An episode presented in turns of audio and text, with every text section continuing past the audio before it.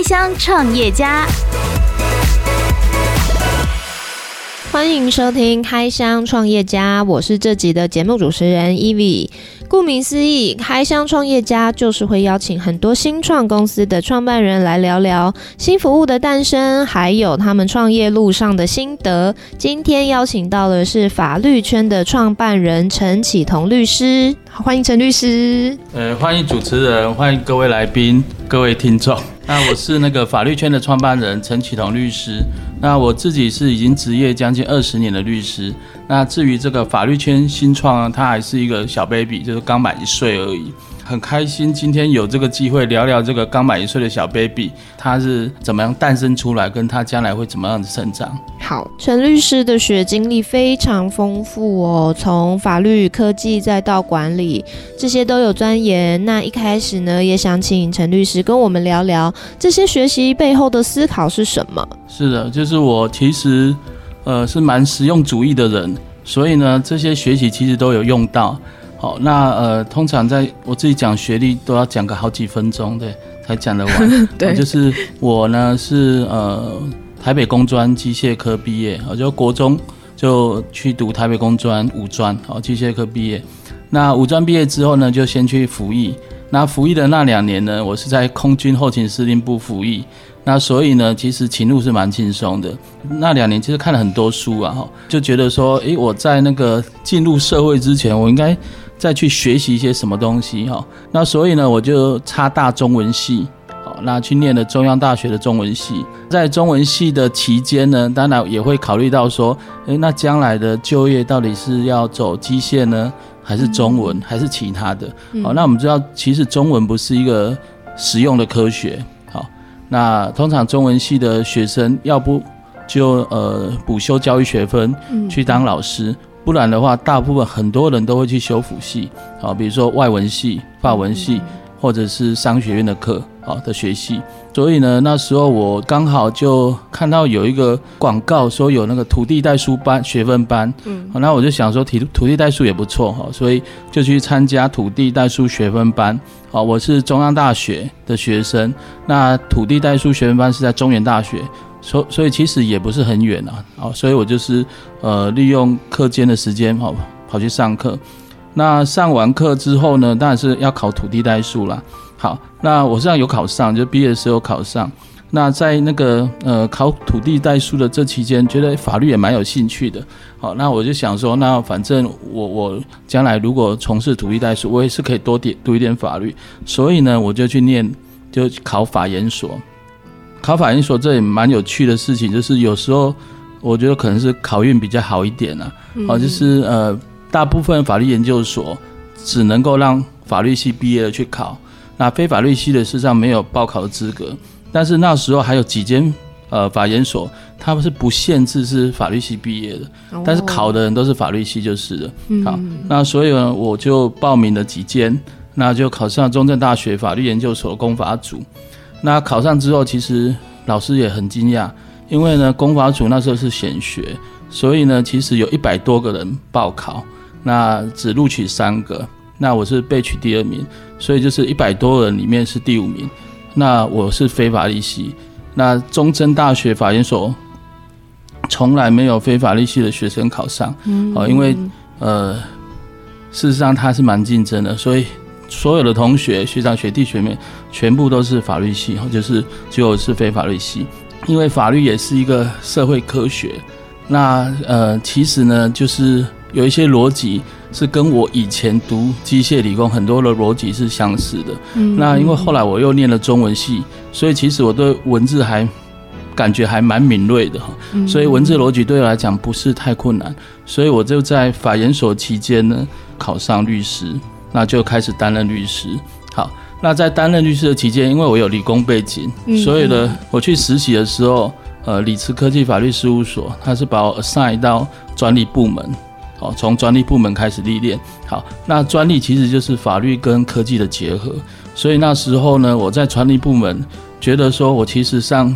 科技还太弱了一点，哦，因为从学校也毕业好几年了，而且其实很多科技是日新月异的，哦，所以在那时候呢，其实我花蛮多时间自费的去参加上一些课，那所以那时候呢，才决定说，哎、欸，我应该再念一个呃理工的学位。好、哦，所以呢，我就考上台呃台北科大机电整合研究所。好，那一边呢从事律师的工作，那一边呢在工学院上课。那工学院上课上完之后呢，那我是又考上台大机械所博士班。好，那同一年呢，我也考上交大科法所的博士班。好，那因为呢，我主要都是在台北活动嘛，事务所在台北，所以呢，我就就去交那台大呃。机械所博士班就没有去念交大科法所博士班了。好，那所以呢，一直以来都觉得说，诶，我之前是应该可以念法学博士，就没有念。台大机械所毕业之后，我念了台大 EMBA。那那时候就想说，诶，那我可不可以再去看看，可不可以那个法学的学位？所以呢，我就又考上上海交通大学的法研所博士班。同时呢，我也在国内读台湾科技大学的管理研究所博士班。那这两个学位是都还同时在读，那其他学位是都已经毕业了，就是包括那个有四个硕士的学位，一个是中特大学法律研究所硕士，还有台北科大机电所，然后实际上我我中间有十五个月到美国去念了一个呃法学硕士 LM，啊是跟智慧产权有关系的。这些其实在我的工作上面，事实上都会应用得到。哦，因为呃，我现在做的是呃知识产权，那它包括科技跟法律的部分，那还有就是知识产权啊，其实到最后你会发现说，专利的争议啊，它其实不只是一个法律的争议啊，它其实是商业的争议。哦，商业争执，有时候你会发现说，发动专利的战争啊，目的不是法律，而是背后的商业。好，那所以呢，后来就越越来越牵涉到很多，其实是跟公司高层之间去探讨说，专利争议的真正目的是什么。好，所以有很多的时候，其实呃，专利的解决不是用诉讼的，用其他的方式，哦，拿商业的手段去解决。好，那所以我也越来越对那个商业的方面。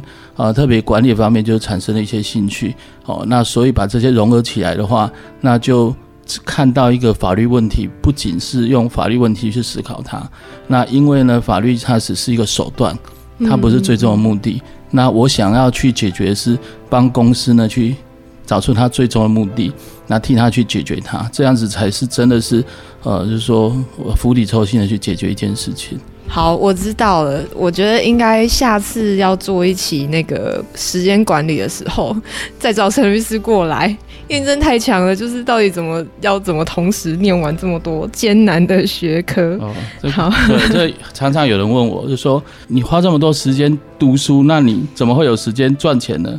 那我就跟他说，你说的对，嗯，因为我花很多时间读书，所以其实呢，我不花这些时间读书的话。那当然，事务所会做得更更大，然后那我收入会更多了哈。但是呢，就是呃，人总是要找一个平衡点，好，那所以我觉得说，可能我我觉得我的平衡点是，那我需要说有一些学识的增进，那事务所业务就维持一定的。呃，一定的程度就可以了，真的太惊人了。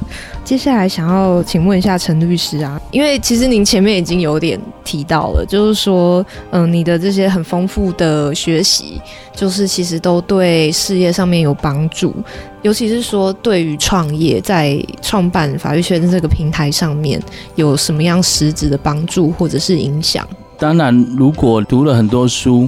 那在看一件事情的时候，有时候就会有点像举一反三啊，或者说，哎，你会联想到说，我是不是可以用某一本书上面提到的某一个理论来去想要去解决这件事情？好，那事实上，那个呃，我二十年前考上律师，到现在的律师人数已经膨胀四倍了。哦，就是我那时候律师证号是四千多号，那现在好像是已经到一万七千号了，所以已经涨了四倍。好，可是呢，呃。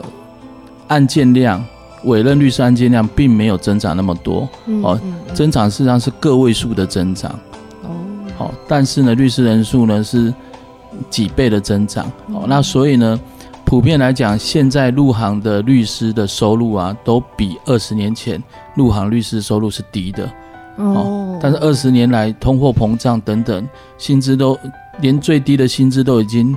提升很多了哈，但是律师的薪水上是没有提升的。好，那当然这会有它的一些原因。那呃，我当然看到这样的现象，就要想办法说，那到底这原因是什么啊？有没有办法去解决？那这个当然就会应用到说，我过去看的一些有关于管理的书啦、商业模式的书啦，嗯、那也就是说，诶，可以用什么样的科技方式来解决它？那所以呢，因为这些因缘际会呢，所以我才创办了法律圈这个律师的服务平台。法律圈是科技结合法律的平台，那听起来好像有一点点抽象。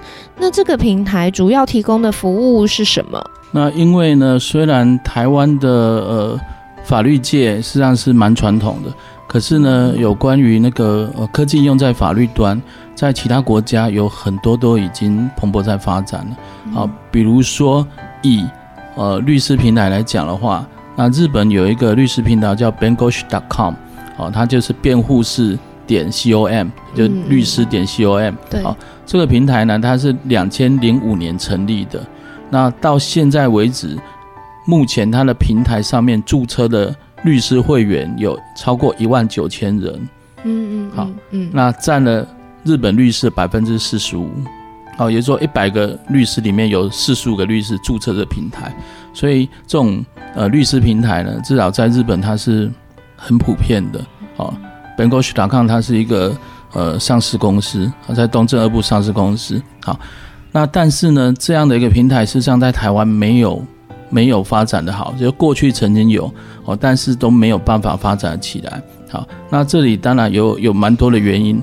那我觉得其中一个原因是过去没有律师做这样的平台，像 Bengoshi.com 它的创办人也是律师，所以他知道说律师需求的是什么，我们应该推出怎么样服务，怎么样跟律师合作。好，那因为过去创办的在台湾创办平台没有律师在做这样的事情，好，那所以我觉得这可能是我们可以去做的哈。那虽然以前有人做过没有成功，但是我们用不同的思维、不同的方式、不同的商业模式来去做它，就是因为看到的这个律师职业的一个困境。那再来就是，呃，除了律师端有这样的问题啊，其实在对一般民众我也常常。听到他们的一些困扰哈，就是虽然现在律师已经这么多了，可是有时候一般民众想要找一个律师是困难的事情。对，对。通常呢，你要找律师，不知道从何找起，那只能够问诶认识的亲戚。好，那亲戚不可能认识很多律师，也顶多认识几个他熟悉的律师，所以他可能就会推荐你去找某个律师。可是那个律师呢，比如说像我，其实只是专精在智慧产权。好。那一般的民刑事诉讼的话，我可能就是比，呃，比那个初入门的律师都还都还不行。好，可是呢，你也不知道哦，这个律师到底行不行？我觉得人家推荐，所以你就去找他，那也不见得说这个律师是适合你或适合你的案件，所以常常就会有民众是很难找到律师，找不对律师，然后对律师这个行业就会开始觉得，哎，律师怎么好像。都不太好，都是吸血鬼等等，会有产生一些误解。好，那所以如果说我们能够有一个透明的平台，让民众可以呃容易找到律师，容易找到适合他的律师，那这个有助于把律师跟民众把它呃就是简单的连接在一起。好，不会说律师他找不出到底谁有法律问题，哦，茫茫大海中你怎么知道他有法律问题、有法律需求？不晓得。呃，那对民众端来讲。他有法律需求，他也投诉我们，不知道去找哪个律师。好，那所以平台做的就是把两方有需求的人，用一个简单的方式把它连接起来。好，那所以虽然平台做的事情很简单，但是我觉得这这对呃律师去寻找他的那个潜在的案源，跟对民众找到适合律师，然后从而能够呃接近所谓的司法接近正义。好。然后能够对司法比较有信心，这其实虽然是一个呃小的平台，我觉得是会有大的帮助。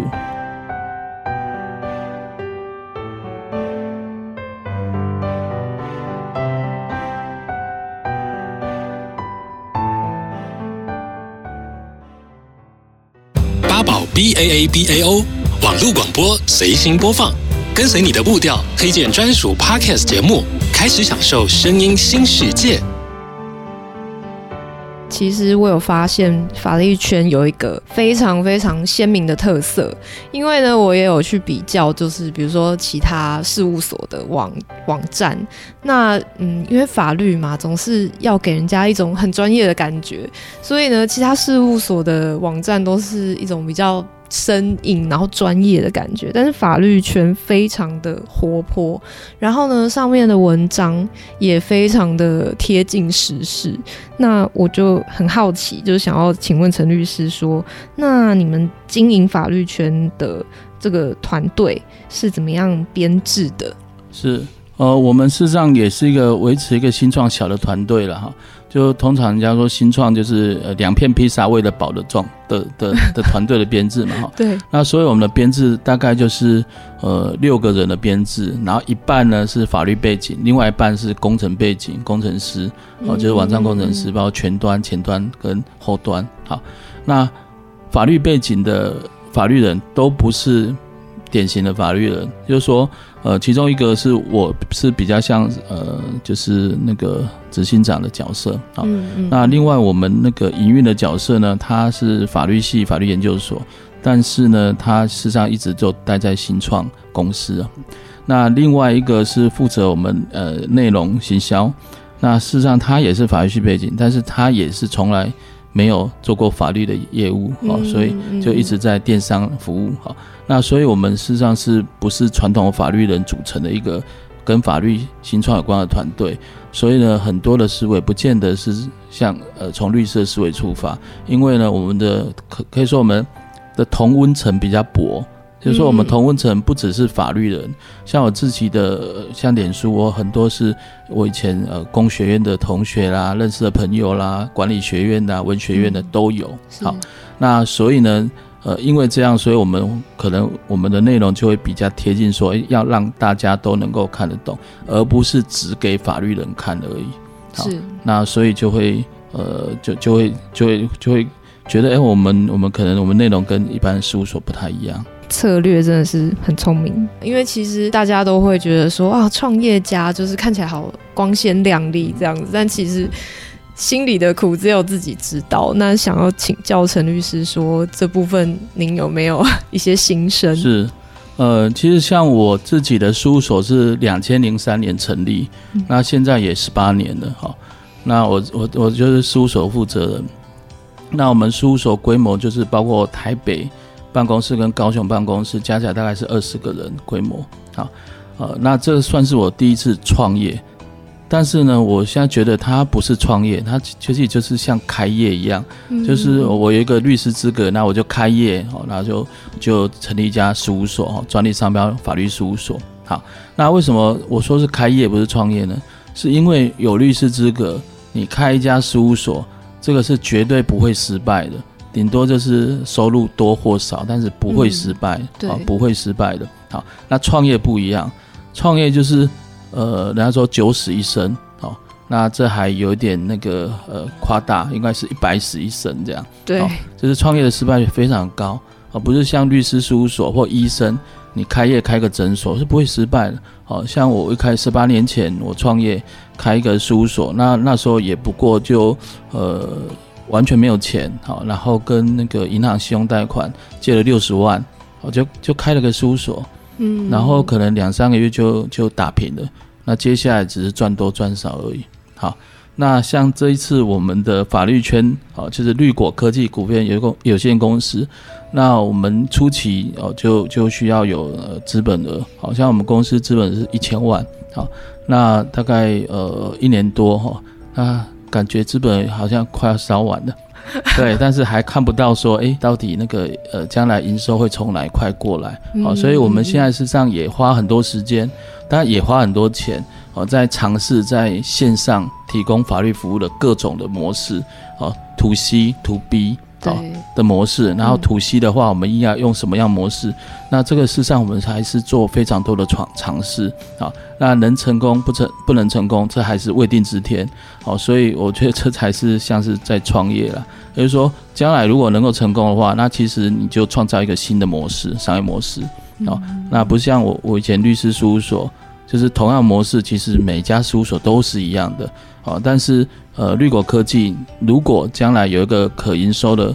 规模化的商业模式，那它其实，在台湾就是一个新的一个模式。我们知道说，法律对一般民众啦，就是比较有距离一点。就像陈律师刚才说的，就是嗯，想要找律师，那可能不知道到底要去哪里找。在你们推出法律圈这个服务之后，有没有一些呃比较令人印象深刻的案例可以分享给我们？呃，印象深刻的案例哦，就是从民众端的大家。好像没有太印象深刻，嗯、哦，但是因为我们线上的律师现在是两百二十八个律师，嗯、那有那个有很多律师是，呃，几乎无时无刻他都会 online 哦，来关注我们的网站有没有咨询问题，他可以回复。那因为我们也有做 LINE 推播啦，所以呃，如果一般民众一有问题的话。那加入我们赖推波的律师，就马上就赖就会想起来，然后就可以直接在赖上面回复法律问题。好，那这个是一个呃基本的一个商业模式，就希望说，呃，一般民众啊，不要把问律师当成是一个很很严重、很严肃，视为畏途哈。你可以尝试就是把你。的问题简单写下来，那律师事实上也是用碎片化的时间，哦，啊，就你的问题就回复。那我们是希望说，诶，律师你其实不用花超过十分钟去回复这个问题。好，那虽然律师可能只花十分钟，对于民众来讲，他可能没有法律背的相关知识，他想破头也想不出来。好，所以透过这样的简单方式，能够让民众跟律师产生一种关联。好，那如果这个问题，律师在线上是没有办法回答的，需要更深、更深入的面谈的话，那接下来就会转到呃 offline 哦，就是线下，呃，律师可以跟这个咨询民众约时间，嗯、然后呢到事务所，然后说定说咨询费用是多少钱，那展开咨询。好，那所以我们的角色就像是一个，呃、就是一个引门人，哦，那就是希望说能够能打开。让那个一般民众不要害怕进入这道门，那进入这道门之后呢，就可以跟律师，呃，就是解决法律的问题。就是创业上线不久哈，我当然就开始跟呃一些律师进行访谈访谈，然后发现说，诶，蛮多律师非常肯定我们这样的做法了，嗯，哦，因为呢，他过去根本不晓得。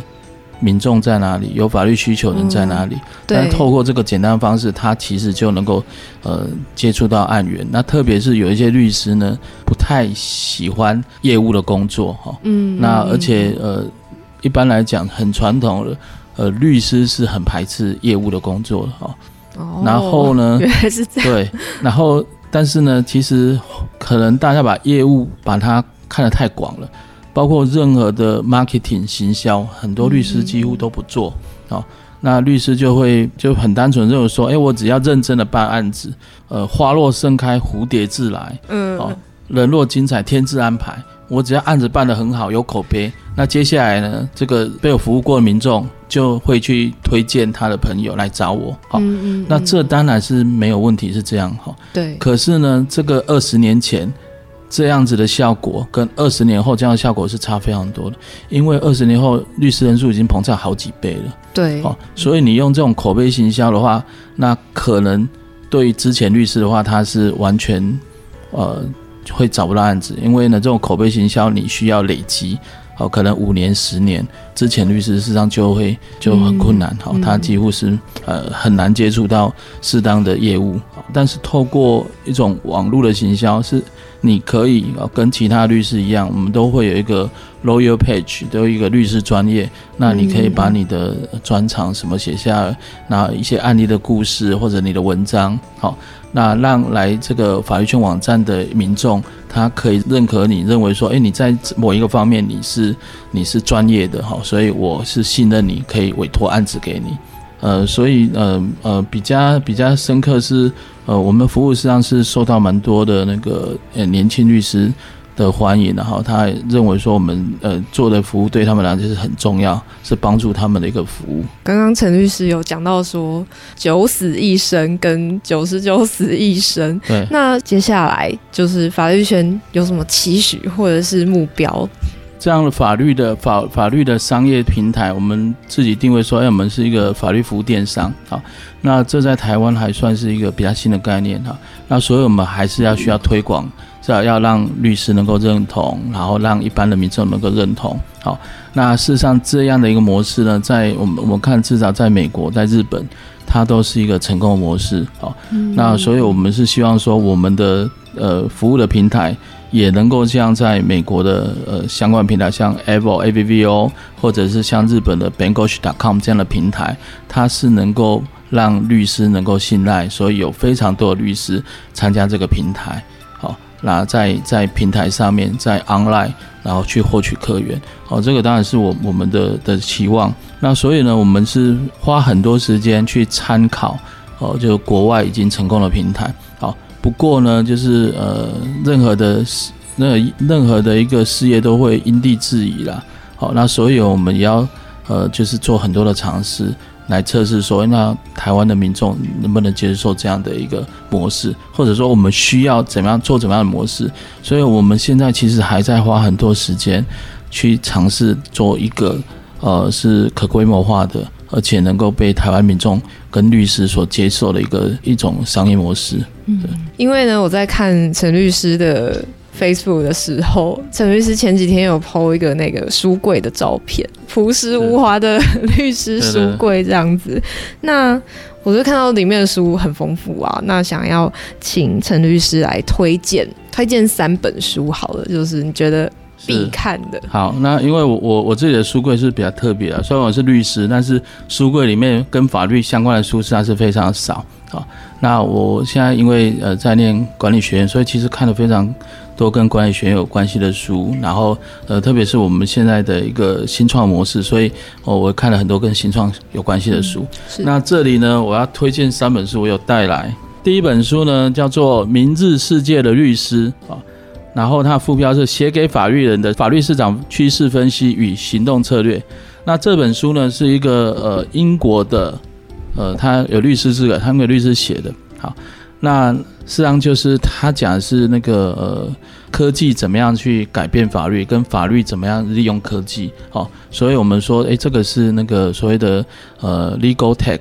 我们知道 FinTech 是金融科技，嗯、对，Legal Tech 就是法律科技。嗯、好，那 Fin Fin 呃 FinTech 当然很夯，所以当然就是会会报章杂志常看到，耳熟能详。那 Legal Tech 是一个比较就很冷门的一个字。好，台湾还是有几个新创团队在做跟 Legal Tech 相关的，就是说把科技注入传统的律师行业。好，法律行业，那我们是其中一家了哈，当然还有其他的新创。那我们也成立了一个台湾法律科技协会哦，好，那这是今年成立的，那我是担任理事长。嗯嗯，那所以第一本书呢，这是写给法律人看的。那他呢是呃跟法律人讲说，未来律师的主要战场不在法庭，在市场，因为我们过去受的训练呢，法庭受的训练，大家都都已经受过很。充足的训练，所以呢，未来的战场不在于那些法庭的训练，哦，过去大家都受过，而是在于市场，谁能够去呃取得市场，谁才能才是呃占了战场的主要的一个地位。好，那另外一本书呢是 From Zero to One，哈，就从零到一。那这本书呢是呃，这本超棒，对。对。对，所以我我我做了非常多的笔记，对笔记，好。那这本书有有趣的是哈，它是它的作者是 Peter Thiel。那 Peter Thiel 很特别的是，他是 Stanford Law School 毕业的一个律师，但是他没有去当律师哈，他短暂的当律师啦。那他后来呢就是创业，然后是呃 PayPal 的创创办人，然后是那个 Facebook 早期的投资者哈，所以。呃，他在创业这一这一块是非常有经验哦。那他特别，他也是一个律师，所以呢，《Zero to One》这本书呢，我觉得诶，呃，读起来就会觉得诶，比较会有感同身受哈。就是说，从法律训练的这这个角度来看，一个新创是怎么样子去成长。好，那这本书很好，那另外一本书呢，是因为我们现在做的是呃平台，对，那所以我其实看的跟平台书，我我看不下十几二十本的，哦，非常的多。好，那我就找一个我那个呃贴比较多那个标签的，表示我可能比较认真的，就是《平台经济模式》这本书。嗯嗯。哦，它是那个呃美国作者，然后是呃桑吉乔德利哦，《平台经济模式》。那这本书里面就把平台经济的各种的。呃，可能性商业模式都在这本书里面介绍。那这个对我现在的法律线新创来讲的话，是呃非非常多可以参考的地方。好，那所以呢，就今天推荐了这三本书。啊。好。有兴趣知道这三本书的话，我们会在拍照分享到八宝的脸书。八宝是一个开放且亲切的平台，我们有各种优秀的推荐方式，帮助你找到喜欢的好节目。欢迎你加入八宝的行列，发掘台湾最生动的声音。今天也很谢谢陈律师到节目当中跟我们分享创业的心路历程。相信法律圈这个全新的法律电商服务，一定可以为民众带来更便利的生活。谢谢陈律师，谢谢大家，谢谢谢谢八宝。Podcast 首选平台八宝 B A A B A O，让你爆笑也让你感动，快到八宝发掘台湾最生动的声音。